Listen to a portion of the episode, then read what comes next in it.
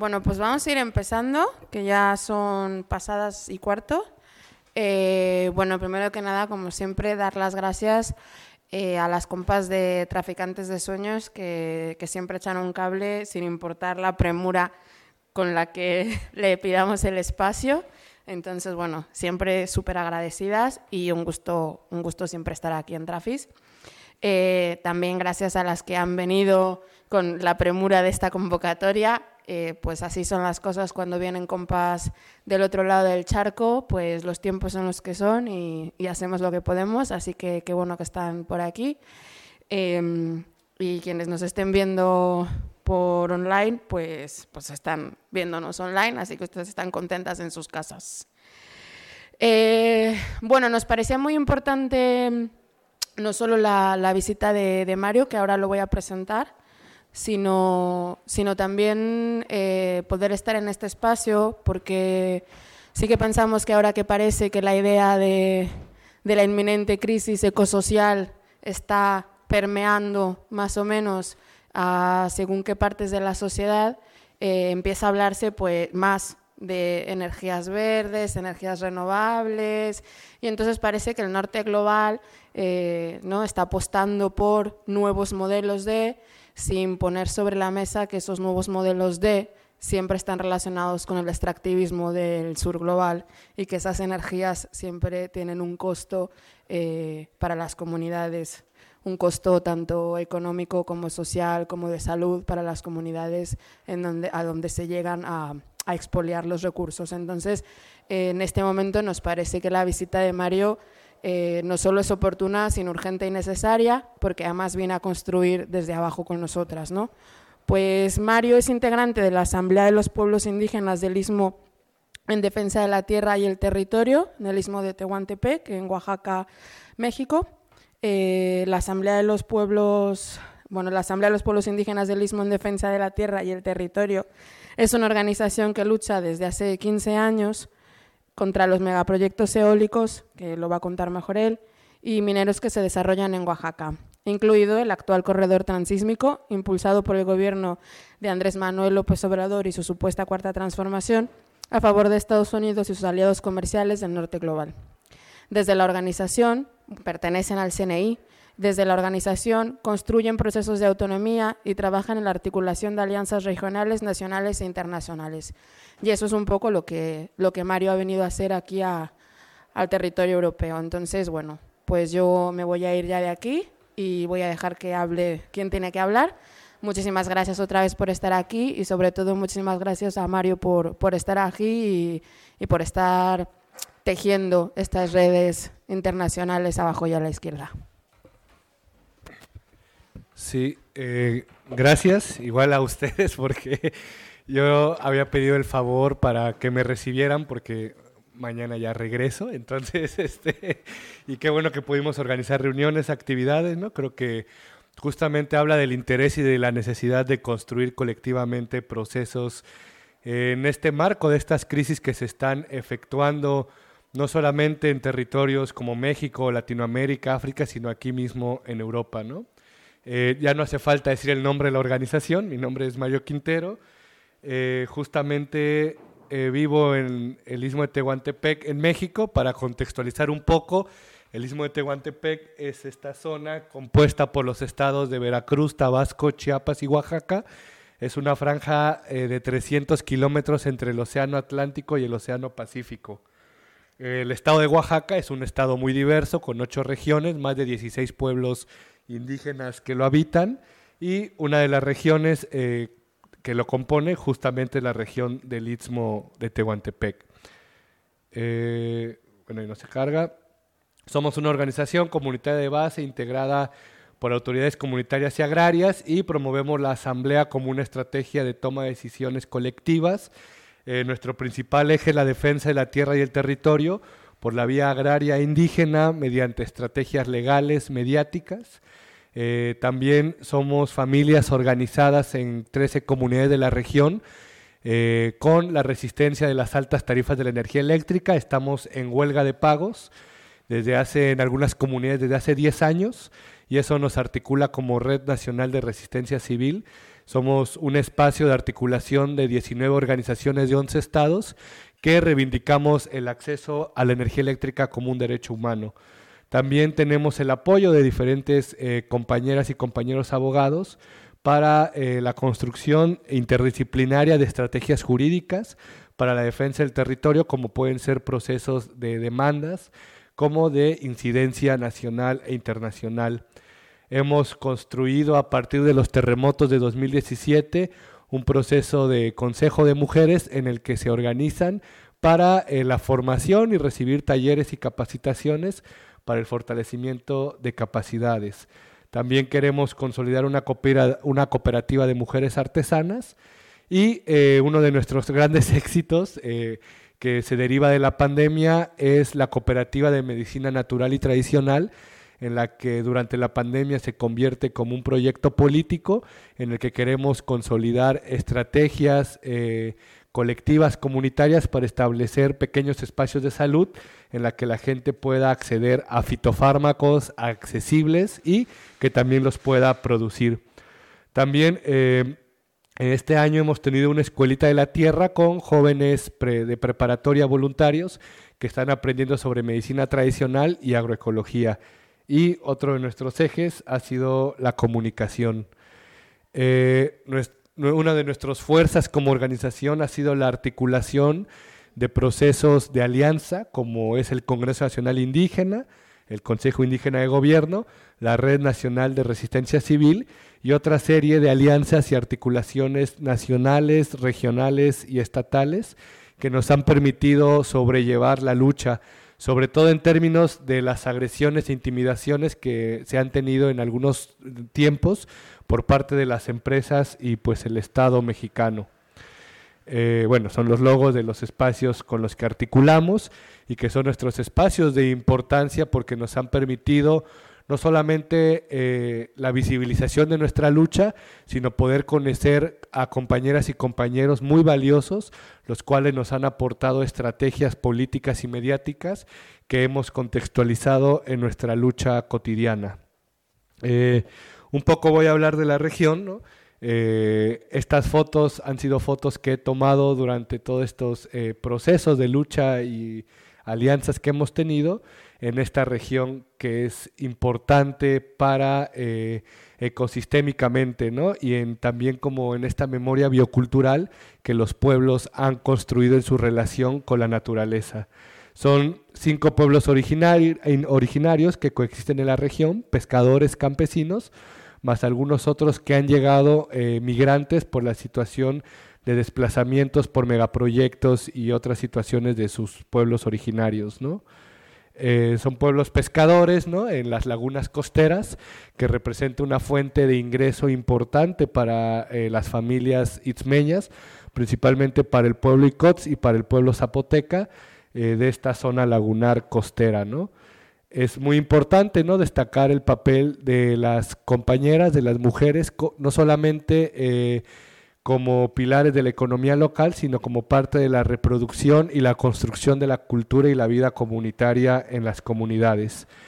Otra pieza importante que destaco mucho de la región es el maíz eh, zapalote chico, que es una variedad de maíz que ha convivido con, los pueblos, que es un maíz súper interesante que de la cosecha a la siembra hay maíces que se dan en 60 días, a veces menos, y que ha sobrevivido las sequías, eh, la salitridad de la tierra y sobre todo los fuertes vientos de la región, por eso son eh, milpas, bueno, son mazorcas muy pequeñas que, eh, esa foto no se ve, pero bueno, constituyen parte de la soberanía alimentaria de la región porque es la principal materia con la que se construye toda la gastronomía tradicional desde el famoso totopo, que son tortillas eh, tostadas, como tamales, atoles eh, y un montón de platillos tradicionales que se consumen en la región.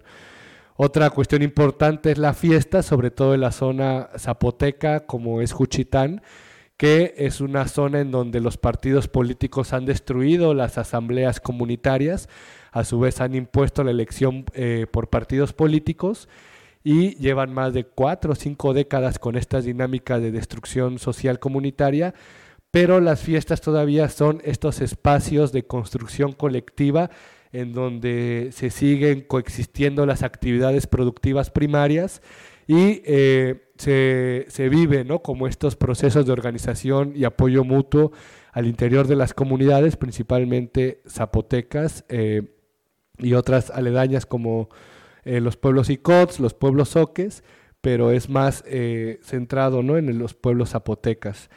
Y también una de nuestras estrategias ha sido la reconstitución de las asambleas como espacios de toma de decisiones colectivas en donde pues se participa ¿no? como eh, espacios de organización comunitaria que puedan no solamente enfrentar los procesos de, contra los megaproyectos, sino la construcción de alternativas y autonomías que perduren en el tiempo. ¿no? Como decía, somos familias organizadas, no, somos, no en todos lados son comunidades que luchan todo el pueblo, sino son familias que se organizan en diferentes lugares, diferentes comunidades, para poder resistir el avasalle de los megaproyectos y el golpe por parte del Estado y del crimen organizado que muchas veces facilita las tareas de intimidación y represión hacia las comunidades. ¿no? También otra estrategia ha sido la eh, realización de encuentros y de... Eh, tanto, este fue un encuentro de mujeres y disidencias sexogenéricas en la que se invitó a compañeras del norte del país a contar su experiencia en las zonas donde se ha industrializado el país y las consecuencias de violencia de género, cómo ha aumentado, como fue el caso de las maquilas en Ciudad Juárez, Chihuahua, o el caso de los Altos de Jalisco, en donde la industria ha traído graves afectaciones a la salud y contra las mujeres. Eh, también tenemos un proceso de fortalecimiento y capacitación con algunas fundaciones y organizaciones aliadas para eh, fortalecer capacidades al interior de la organización. Este fue un taller de jarabes, gomitas y cosas. Y este año logramos sistematizar un manual de salud natural y tradicional que nos ha permitido replicarlo en otros lugares. ¿no? Eh, son los chavos voluntarios con los que estamos trabajando agroecología y medicina tradicional y que son voluntarios, los que se nos hace muy interesante que los jóvenes estén interesados por recuperar parte de su memoria biocultural y que muchos de ellos pues ya no tenían contacto con la tierra, ¿no? Eh, como decíamos, otro de nuestros fuertes ha sido poder articularnos a nivel nacional. Esta fue la caravana por el agua y por la vida que se hizo durante este abril, mayo de este año, en la que se realizó en diferentes actividades y acciones por el país, ¿no? Entonces eh, ha sido importante salir a las calles, eh, coordinarnos con compañeras y compañeros del Estado y del país para visibilizar, creo que sí está, como están pesadas las fotos, no las carga, para poder visibilizar la lucha que se está dando en diferentes partes, ¿no?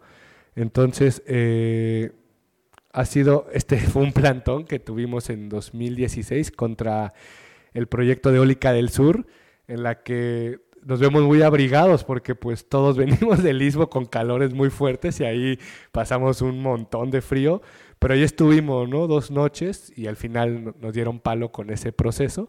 Pero bueno, es importante que hemos diversificado nuestras luchas eh, en defensa del territorio, así como la participación de foros y de encuentros a los que se nos invita a dar nuestra palabra en los diferentes tipos de luchas que tenemos, ¿no? Entonces, eh, ha sido importante ¿no? construir estos espacios que nos ha costado mucho porque es difícil articular y construir estrategias que permitan resistir y favorecer los procesos. ¿no? Otra de nuestras fuerzas ha sido bloquear carreteras para eh, pues demostrar fuerza organizativa y principalmente para que a nuestras y nuestros compañeros que no pagan la energía no se las corten. ¿no? Entonces, eh, han sido nuestras luchas principales. Y bueno, ¿no? Todo esto voy a hablar un poco del contexto en el que se da nuestra organización. Este año cumplimos 15 años desde que se empezó este camino y es en el estado de Oaxaca donde hay 407 concesiones en 220 municipios, eh, mineras principalmente oro, plata, cobre, que pues pretenden explotarse. No hay muchas en operación por suerte, pero las que están en operación han destruido mucho, ¿no? Y esto también se da en el marco de una serie de proyectos de cuencas hidrológicas en el estado, donde hay proyectos que ya hay presas construidas, en algunos casos las quieren eh, actualizar para poder poner turbinas hidroeléctricas y en otros casos pues sí están pensadas específicamente para abastecer los consumos de agua para estas empresas mineras, ¿no? Entonces siempre tratamos de ver eh, todos los proyectos como uno solo, ¿no? O sea, proyectos que se han pensado con mucho tiempo y que pues también están pensados en desarrollarse en mucho tiempo, ¿no?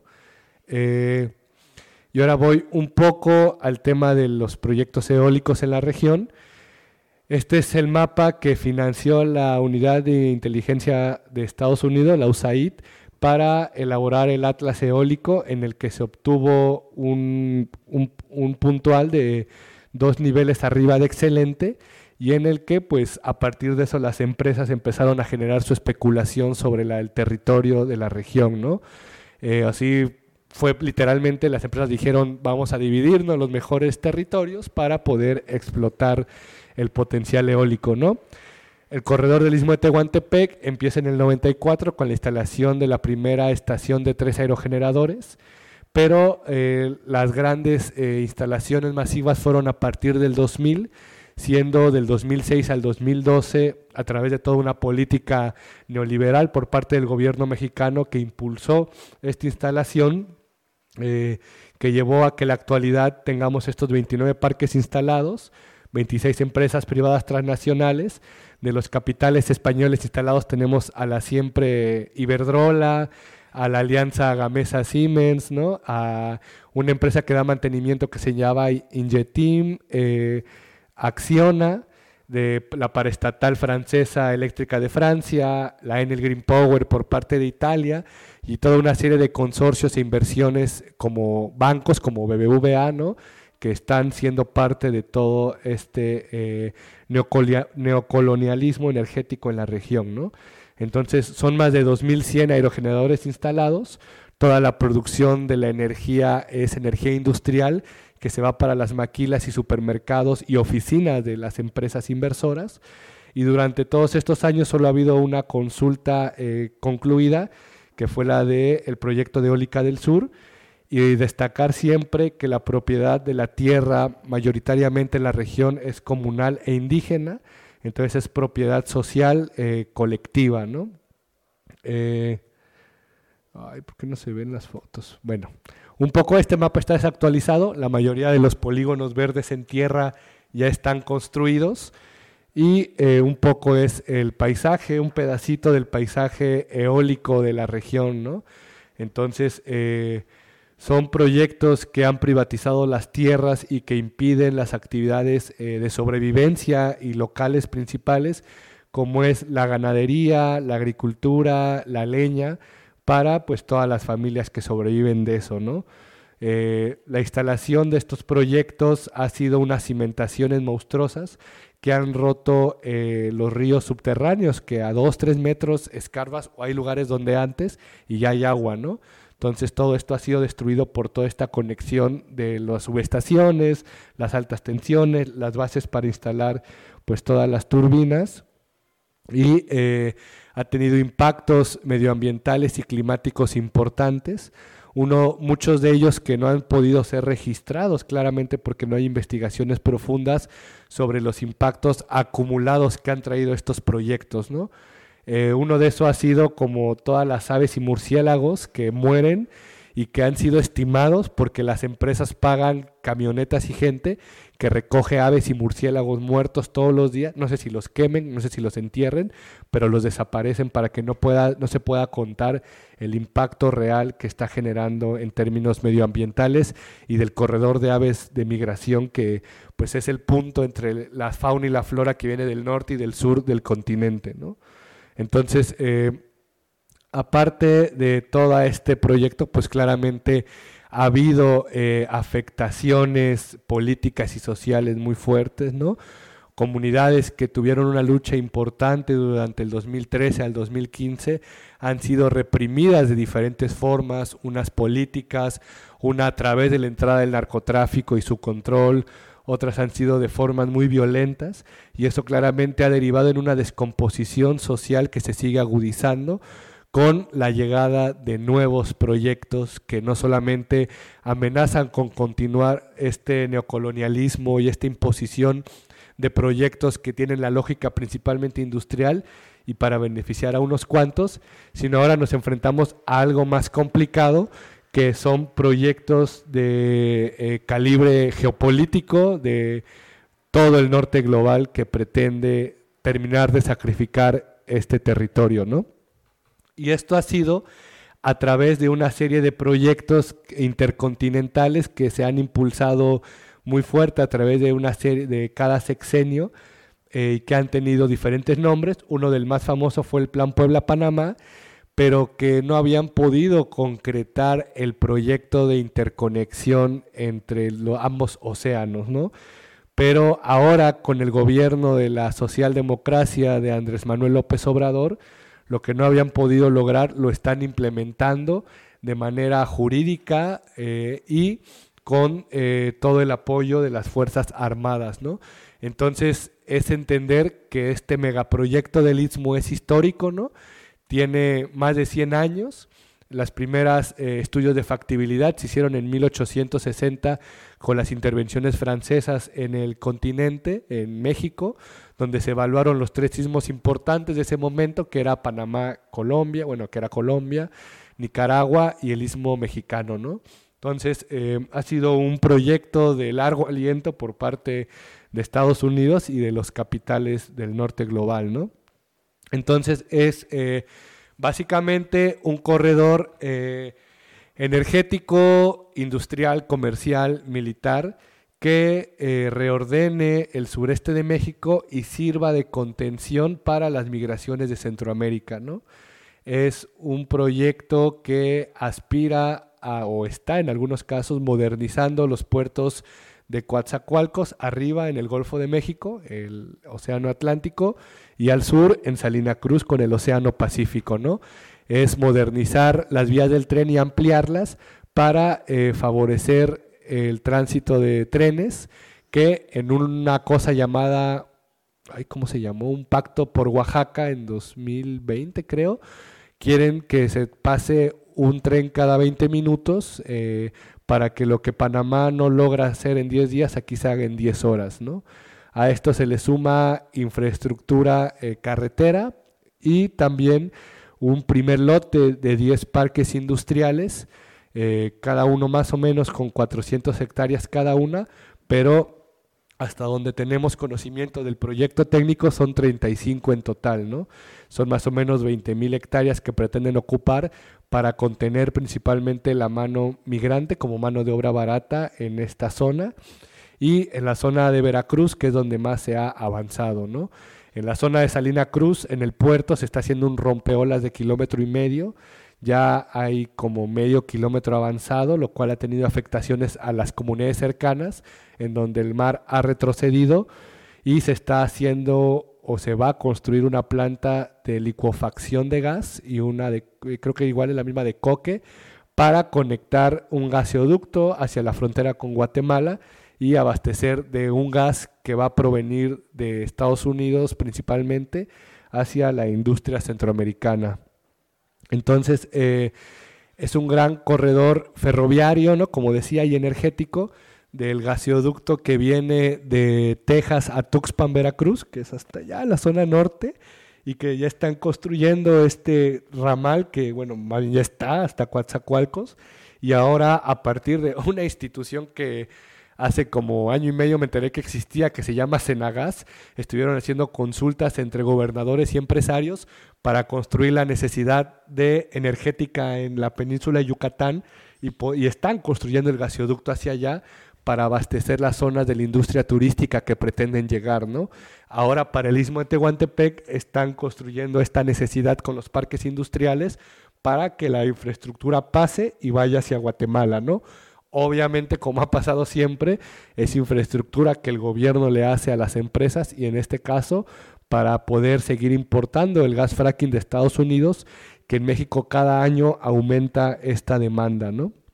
Entonces, eh, pues es este gran corredor energético que aparte de lo que ya está, van a seguir aumentando la extracción y el transporte, refinación y transporte de hidrocarburos, así como también la expansión de proyectos de energía renovables, ¿no? Entonces, es un gran proyecto eh, muy grande, ¿no? Entonces, y que tiene que ver con este reordenamiento, ¿no? Del sureste, de zonas eh, que no han podido devastar, ¿no? Entonces, para nosotros ha sido importante visibilizar el proyecto porque ha sido uno de los que ha tenido menos visibilidad, ¿no? El gobierno no habla de eso, casi no se habla del proyecto y que es pieza clave de la interconexión con el mal llamado Tren Maya, ¿no? Y todos los proyectos del centro del país en materia energética, pero sobre todo con el Tren Maya, porque sí habíamos ya denunciado la interconexión, ya luego el gobierno lo dijo, eh, por estos, como decía, ¿no? Son puertos que van a cargar y descargar las mercancías para que puedan justamente lograr lo que Panamá no hace, ¿no? Porque si todo lo concentras en un mismo punto, vuelve a pasar que los barcos se forman mucho tiempo, entonces no es rentable para ellos, ¿no? Entonces, eh, es un gran proyecto de reordenamiento del sureste de México que amenaza sin duda espacios medioambientales muy importantes, como eh, las selvas que todavía están en Veracruz, como la Sierra de Santa Marta, ¿no? los Tuxtlas, la gran selva de los Chimalapas en el corazón del istmo de Tehuantepec, un reservorio natural que consta más o menos todavía como de 400 mil hectáreas de diferentes tipos de ecosistemas y las reservas eh, de las biosfera que se encuentran en la zona de la península de Yucatán, ¿no? Frente a esta embestida de destrucción ambiental, también se ve la amenaza de un mar de conservacionismo en el que se les va, el gobierno pretende volver mm, con más fuerza reservas federales para que las empresas puedan invertir en su eh, protección y así limpiarse el nombre de toda la destrucción que van a hacer y seguir comerciando con estos llamados bonos de carbono, ¿no? Eh, entonces, bueno, no se ve el otro mapa, pero bueno, ¿no? Entonces sí es eh, consolidar esta frontera geopolítica, una nueva frontera de Estados Unidos en el sureste del país, que a la vez se convertiría en la aduana más importante del mundo moderno, ya que por aquí atraviesan y atravesarán las mercancías que se dirigen a todo el mundo, ¿no? Hacia ambas costas de Estados Unidos, hacia Europa, hacia Asia, Centroamérica y Sudamérica, ¿no? Entonces, es un gran corredor que no solo aspira a reordenar el sureste, sino, como ya decía, eh, reactivar y los flujos migratorios y comerciales de Centroamérica. ¿no? Entonces, eh, mediante esto eh, y como parte de una serie de acciones y de actividades de las que hemos sido parte, como fue la gira por la vida en la que compañeros de varias organizaciones que ahora estamos integrando esta iniciativa, como fue el compañero Ángel Zulub, ¿no? de Carrillo Puerto en Quintana Roo, eh, la compañera me parece que se llama Carmen de Expugil, ¿no? Del CRIPS en Campeche, eh, la compañera Nisa, que es compañera de nosotros de la organización, la compañera Maribel, que vino por parte del sur de Veracruz y que fueron parte de la gira por la vida, justamente eh, platicábamos de la importancia de articular las resistencias y entender este proyecto como uno solo, ¿no? O sea, no, sí es visibilizar el interoceánico, por lo menos para que se hable del proyecto y se entienda, pero es visibilizar como un solo proyecto de reordenamiento territorial, ¿no? También fuimos parte este año de la caravana por el agua y por la vida. Se recibió en, la Sierra de Santa Marta, en el sur de Veracruz, y en Puente Madera, ahí en el Istmo Oaxaqueño, en la que justamente hacíamos estas reflexiones importantes eh, sobre cómo poder generar una, una articulación a nivel sureste y fue por ello que en agosto hicimos una caravana por el sureste del México profundo, en la que nos encontramos para platicar, analizar y reflexionar sobre cuál sería el camino a trazar, ¿no? Ya para ese momento ya teníamos una pequeña caravana aquí por el sur global, en donde estoy ahora concluyendo, en la que visitamos eh, organizaciones, colectivos que como organización hemos tejido durante estos 15 años, otros que conocimos en la caravana por el agua y por la vida y en la gira por la vida también, y entonces que hacíamos este llamado justamente para, y a, forma de invitación, para la caravana eh, El Sur Resiste, que va a ser en la primavera de 2023. Va a ser una caravana del 25 de abril al 4 de mayo por el sureste de México para terminar en un encuentro internacional el 6 y 7 de mayo en eh, el Caracol Jacinto Canec en Sidesi con nuestras hermanas y hermanos zapatistas para poder discutir y no solamente eh, trazar acciones de solidaridad mediática, ¿no? sino poder trazar acciones contra quienes están atentando contra la vida del planeta y la extinción de la humanidad, ¿no? O sea, son empresas, son gobiernos, son fondos de inversión que tienen nombre y tienen rostro, ¿no? Y que no solamente están atacando esta parte del el sureste mexicano, sino otras partes del mundo como en África, como en Asia, incluso aquí mismo en Europa, ¿no? Y para nosotros es importante entender que eh, todos quienes luchamos contra la hegemonía y contra el norte global, contra este sistema capitalista, ya estamos de pie en el sur que resiste, ¿no? Y es importante eh, saber que son eh, más las cosas que nos unen que las que nos, que nos dividen, ¿no? Y frente a las crisis sociales, civilizatorias, del agua, alimentarias que se avecinan, la forma de sobrevivir siempre va a ser de la organización local, comunitaria, colectiva, que los pueblos indígenas históricamente han practicado y que es importante para poder resistir toda la embestida que se avecina, ¿no? Y así como hay eh, muchos sur, muchos sures en el norte, también hay muchos nortes en el sur, ¿no? Entonces, esa es un poco la palabra que vine a compartir eh, y que he estado compartiendo y pues poder eh, seguir eh, articulando y compartiendo todo lo que está ocurriendo, no solo en el istmo de Tehuantepec, sino en el sureste mexicano, ¿no? Entonces, dejo este espacio por si hay preguntas, dudas, comentarios que se quieran hacer y también comparto las redes sociales de la organización en donde pues regularmente subimos información y compartimos eh, cosas, ¿no? Y eso sería, gracias.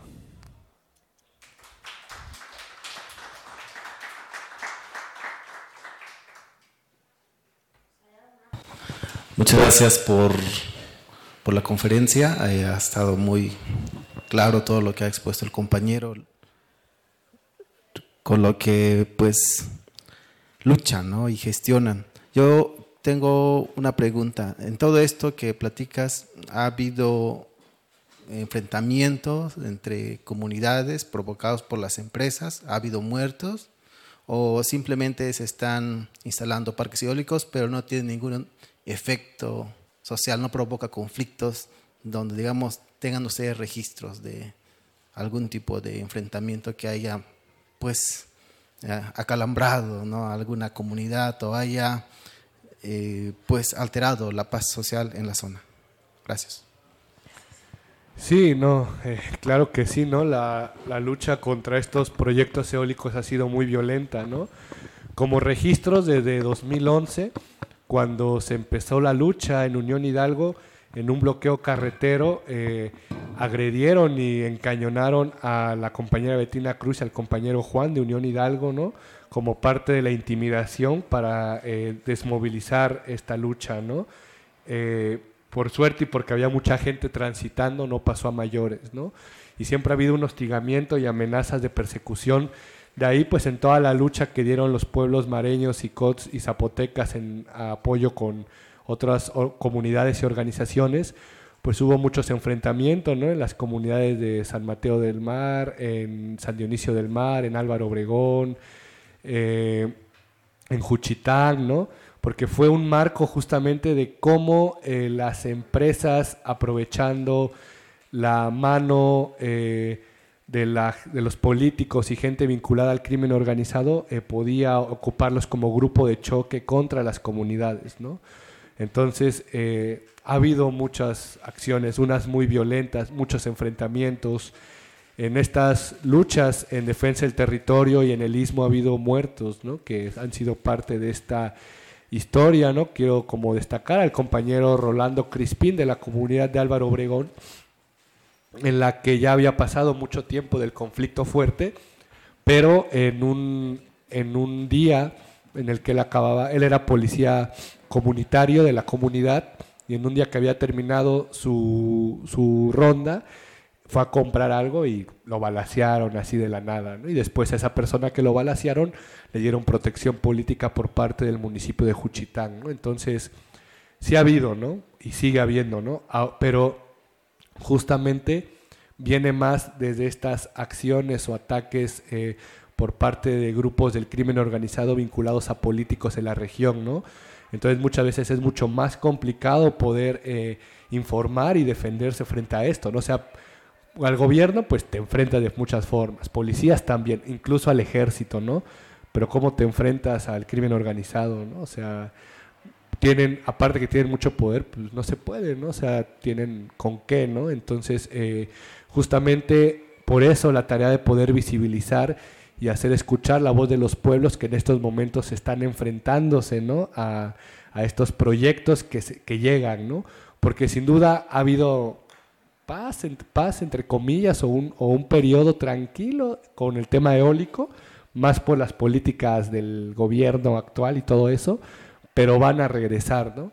Y ahora el proyecto El Corredor Interoceánico ha sido pieza clave para terminar de desmovilizar comunidades, de crear conflictos entre comunidades, organizaciones, por dos cosas. Uno, todo el dinero que están soltando por parte del gobierno para poder eh, controlar el tema.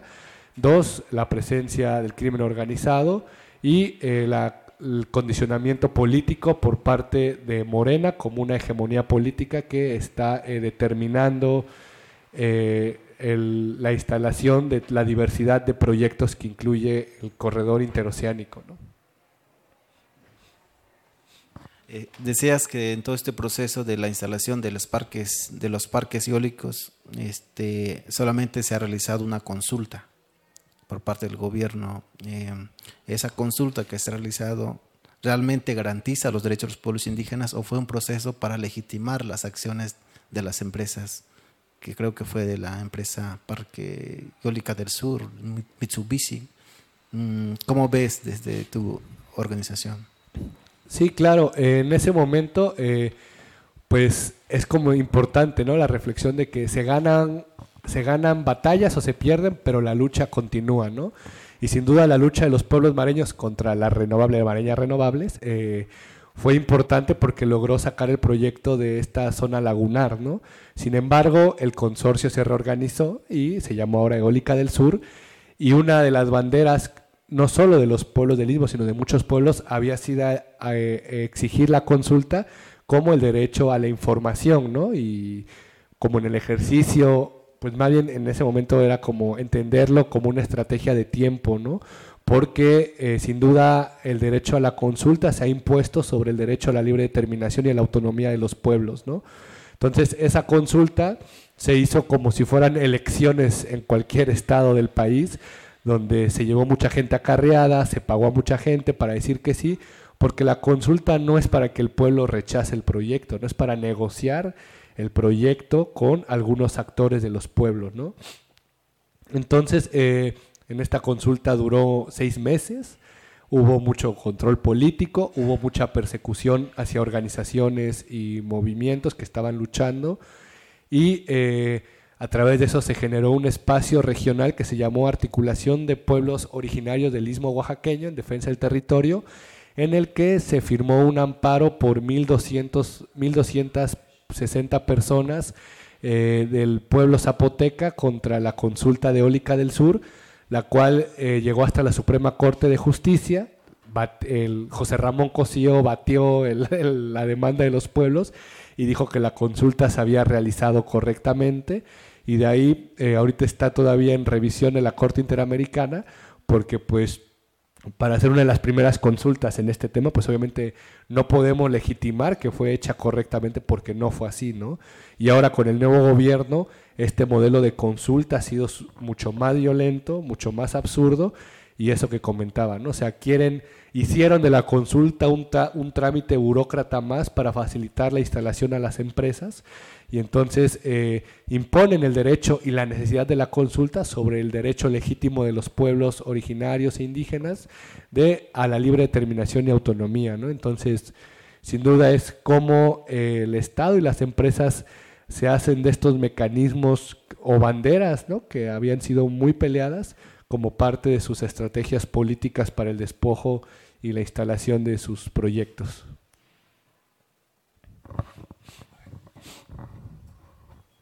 Gracias.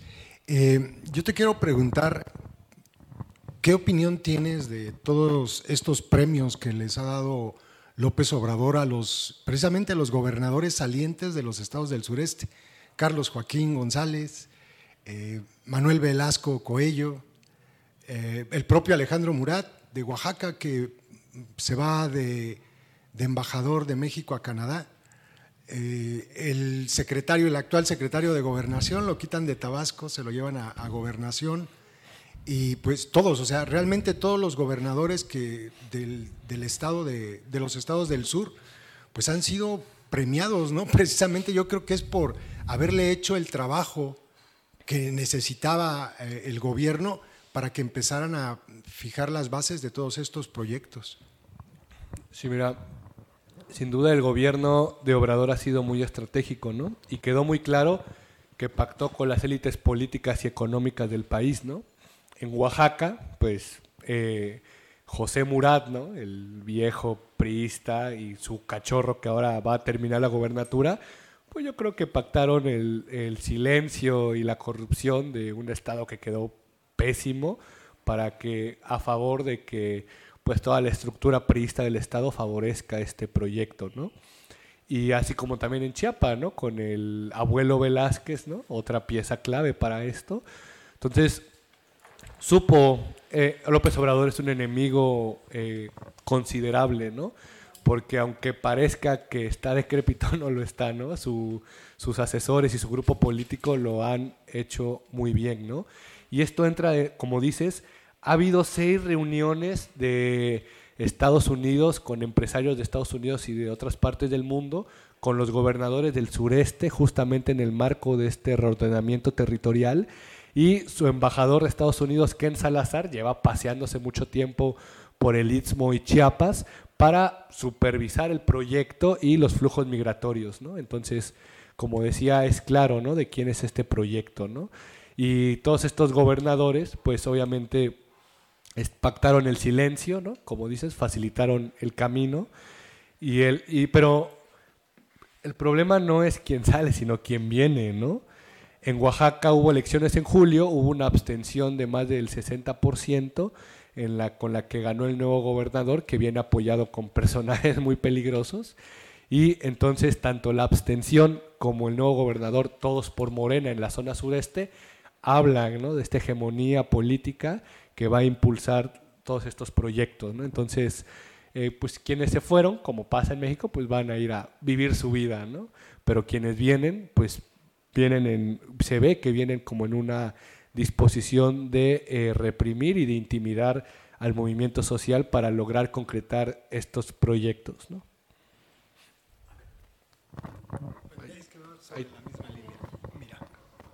Eh, ya ves que se acaba de dar esta megafiltración de, los correos de la Sedena. Yo te quiero comentar que hay un correo que ya se dio a conocer sobre una investigación que estuvo realizando la Sedena a los seis gobernadores del sur, a, los gobiernos del sur.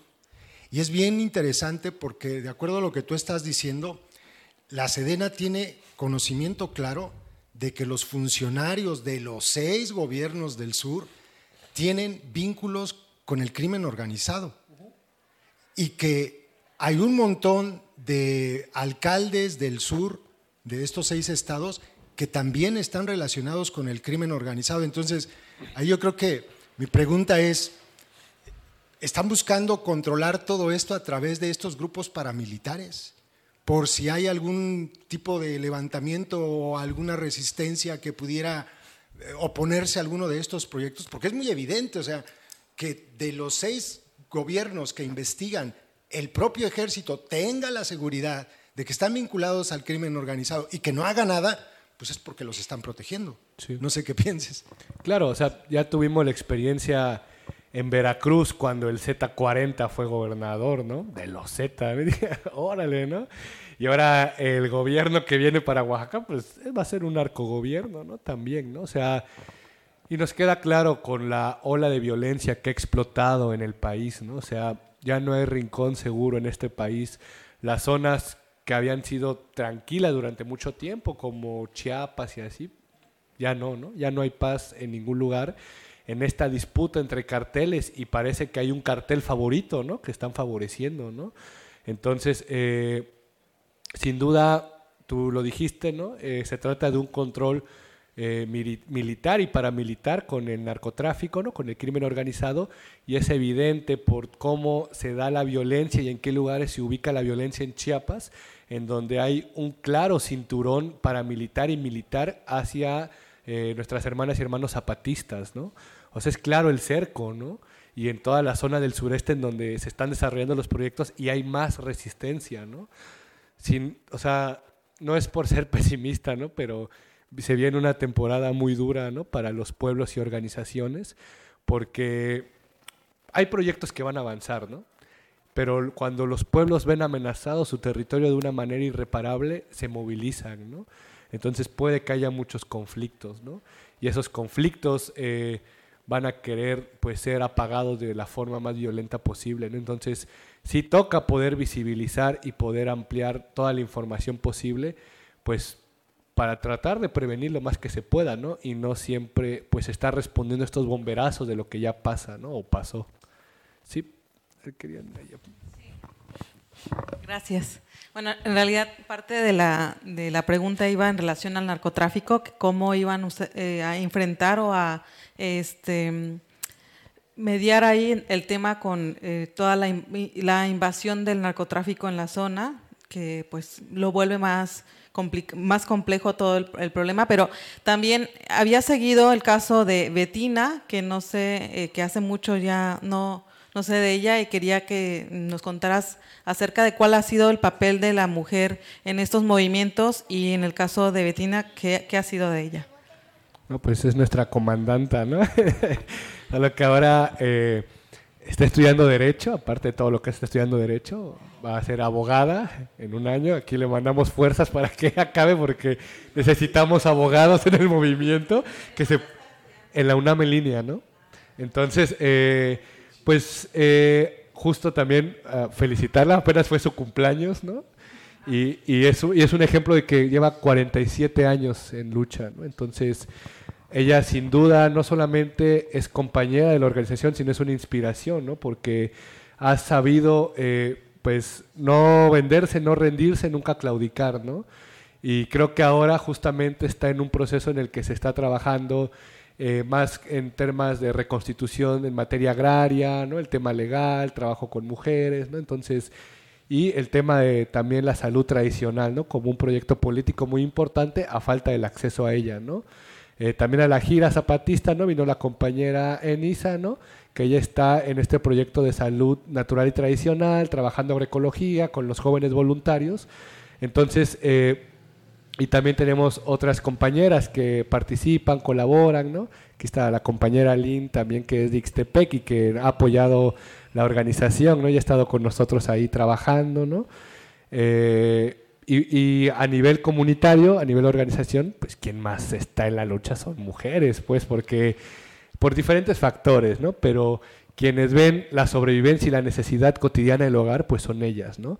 En la resistencia en la huelga de pagos contra la luz, eh, pues hay comerciantes o tienen negocios en sus casas o pues se dedican al trabajo del hogar y pues obviamente cuando hay que enfrentar a Comisión Federal de Electricidad son ellas quienes lo enfrentan, ¿no?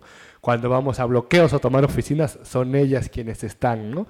En la lucha contra el parque industrial en Puente Madera son las mujeres quienes dan la fuerza para resistir a los bloqueos y a las amenazas, ¿no?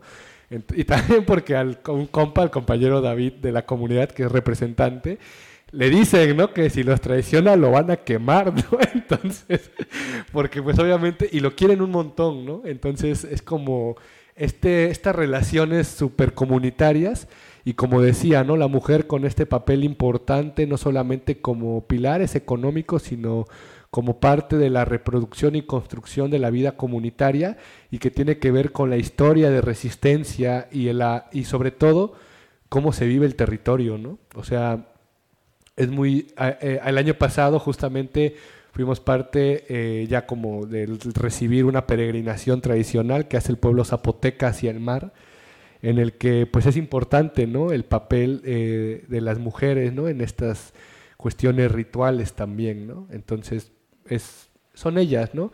Y en el tema del narcotráfico, uff, pues sí, ¿no? Lo que decía es complicado, ¿no?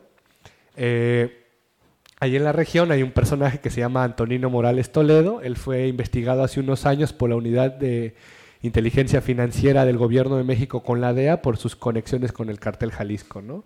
Y eh, es la mano derecha del próximo gobernador del estado, ¿no? Entonces es un personaje que nosotros pues justamente hemos denunciado porque lo que no se nombra no existe, ¿no? Y los compañeros de Puente Madera se están enfrentando a este personaje, ¿no? Entonces, para nosotros es importante, ¿no? Porque hay que entender estas conexiones, ¿no? Y si no, vamos a seguir eh, viviendo no solamente en la impunidad, sino en que las cosas no sean claras y no se digan, ¿no? Entonces, eh, eh, por eso también, ¿no? La lucha y las relaciones nacionales e internacionales porque hay que atacar a estos personajes de todos los frentes y mientras aspiren y estén en puestos públicos es mucho más fácil atacarlos, ¿no? Porque le van a dar un lugar en el gobierno del estado de Oaxaca, ¿no? Entonces, pues saber que unos dicen que vale, como pasa en México, que a todos los que están vinculados al crimen les dan la Secretaría de Seguridad Pública de los estados, ¿no? Entonces, no, no, no, no, no, creemos que sea irreal, ¿no? Y seguimos, ¿no? O sea, eh, pues es lamentable cómo eh, se tiene que vivir acostumbrado a amenazas e intimidaciones, ¿no? Porque, pero pues tampoco podemos parar, ¿no? Porque eh, pues las comunidades cada vez pues siguen con más fuerza y más fuerza, ¿no? Entonces hay que también tener, ¿no? Como esa, ese respeto, ¿no? A los tiempos y a la fuerza de los pueblos, porque dan todo, ¿no? Literalmente dan todo y son quienes menos tienen. Y ya para terminar, en una reunión ¿no? con gente del corredor interoceánico y del gobierno estatal, la Procuraduría Agraria, empezaron a condicionar a la gente diciendo no les vamos, no les vamos a dar dinero del presupuesto del Estado, no va a haber proyecto. Y la gente, el, los compas les dijeron, no nos den nada, ¿no? Quédenselo, ¿no? Tráguenselo si quieren, ¿no? Pero tampoco nos quiten de lo que sobrevivimos, ¿no? Y eso es la lucha por la defensa del monte El Pitayal, en donde la gente pastorea y corta leña para sobrevivir.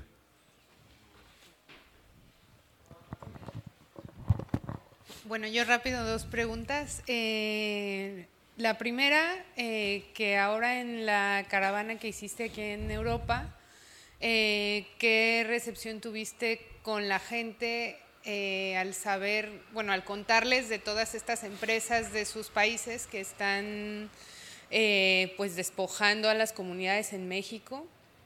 Te lo pregunto porque cuando hace años vino Betina aquí a contarlo, había mucha gente que estaba súper sorprendida y que convencida de que la energía eólica era súper limpia y bueno, ese tipo de cosas. Entonces, por un lado, saber qué recepción tuviste respecto a esto y la otra pregunta sería eh, que de qué forma podemos apoyar eh, en las acciones, eh, pues la gente que estamos de este lado articuladas para, para, apoyarles. Sí, hace rato justamente que pude platicar con la compañera Berta de Ecologistas en Acción, pues decía, ¿no? Ah, es que son las mismas, ¿no? De siempre, ¿no? Y claro, ¿no? son las mismas empresas las que están generando todo esto, ¿no? Pues mira, fue interesante porque muchos han sido organizaciones que se han articulado con la Asamblea de Pueblos desde hace mucho tiempo, ¿no? Porque cuando fue la lucha contra este proyecto de Mareñas Renovables, a través de incidencia que justo caminó Betina por aquí, se logró que el Fondo de Pensiones holandesa retirara su inversión del proyecto, ¿no? Esto no detuvo el proyecto porque los otros dos monstruos de Mitsubishi y FEMSA dijeron, bueno, vete, ¿no? Nosotros ponemos lo que hace falta, ¿no? otros bancos vinieron a invertir, pero dejó la experiencia que se puede presionar a estos fondos de inversión, a estos gobiernos, para eh, poder presionarlos, ¿no? Entonces, eh, creo que es importante, ¿no? Sin duda, una, algo que nos falta es tener información total y concisa de todas las empresas que van a invertir sobre todos estos proyectos en el sureste, ¿no? Eso podría ser una tarea que nos podrían apoyar porque es más fácil conseguir información desde aquí que desde allá y eh, para poder señalarlo, ¿no? Y poder eh, relacionarlos con todo lo que está pasando, ¿no? Porque, por ejemplo, ¿no? Ahora tenemos una lucha de un amparo agrario contra un proyecto de eléctrica de Francia, ¿no? En bienes comunales de Juchitán, que afecta a dos comunidades, que es Unión Hidalgo y La Ventosa. Y si van a lograr que la empresa se vuelva totalmente otra vez parte del Estado, pues ya es responsabilidad del Estado francés lo que ocurra sobre ese proyecto, ¿no? Entonces eh, hay que buscar las formas y diversificarlas, ¿no? Eh, por eso el llamado ¿no? a poder eh, apoyar en construir acciones y articulaciones para denunciar a estos gobiernos, a estas empresas, a estos fondos de inversión que están generando todo el despojo o que han generado incluso cuestiones de acoso, de intimidación o en el peor de los casos de agresiones o muertes, ¿no? O sea, quizá no se puede relacionar directamente, pero pues sabemos que son responsables por toda la presión que ejercen, ¿no? Entonces, eh, y también yo creo que informar, ¿no? Creo que eso es más importante y es como la razón principal que me trajo venir hasta acá, entender que este es un proyecto geopolítico, ¿no? Que es un proyecto del norte global que Estados Unidos está articulando a sus aliados del norte global en estos contextos de crisis energética, de tensiones militares, ¿no? Y que, eh, y, que estos conflictos se están dando ahorita en todo el mundo, ¿no? O sea, eh, hay repercusiones, claro que va a haber repercusiones ambientales, sociales y culturales para los pueblos, comunidades eh, y, y, ecosistemas de la región allá donde vivimos, ¿no? Pero también para otras partes donde Estados Unidos en su lucha económica no ha podido consolidar, ¿no? Entonces sí es un llamado a seguir construyendo eh, la lucha global desde abajo, desde los pueblos, desde las organizaciones, desde los colectivos, para construir herramientas eh, conjuntas que permitan eh, defendernos no solamente allá, sino aquí también, ¿no? Porque a veces, aquí también en Europa encontré muchas luchas, mucha gente que está también dando todo lo que puede porque pues ya se les ha quitado mucho, ¿no? O sea, viendo mal tenemos nada más 500 años y más de conquista y colonización, pero aquí llevan más de 2000, ¿no? Es, y se ve claro, ¿no? Eh, todo lo que han avanzado, todo lo que han destruido, ¿no? Son los mismos problemas de un lado que de otro, con diferentes contextos económicos y quizá de derechos humanos, pero las crisis se avecinan, ¿no? Hay unas que ya están y hay otras que van a llegar, ¿no? E insisto, la organización debe ser desde abajo, local, de barrios, colonias, pueblos, organizaciones, y solo así vamos a poder eh, sobrevivir a esta intempestiva y sin duda barbarie que se avecina hacia pues quienes menos tenemos, ¿no? que seguimos siendo eh, pueblos campesinos, pescadores, indígenas, estudiantes, proletarios, eh, disidencias, mujeres, etcétera, ¿no?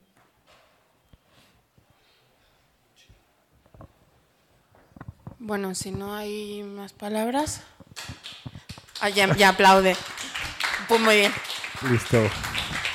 Pues otra vez muchas gracias por estar aquí. Muchísimas gracias, Mario, por venir a dar eh, tu palabra y la palabra de la Asamblea. Le mandamos también muchísimos besos y abrazos a Betina, que la queremos un montón desde el colectivo y, bueno, que desde aquí estaremos intentando hacer pues lo que, lo que podamos, ¿no? Y, mantenernos organizadas. Y nada, pues eso, también estar atentas a nuestras redes, eh, que ya parece que la pandemia ha pasado y volvemos a la presencialidad. Y el 17 de noviembre tenemos el aniversario del ZLN y seguramente haremos, haremos algún guateque político Así que apuntarse y nada, muchísimas gracias y gracias a ti. Va, va, va. A ustedes también.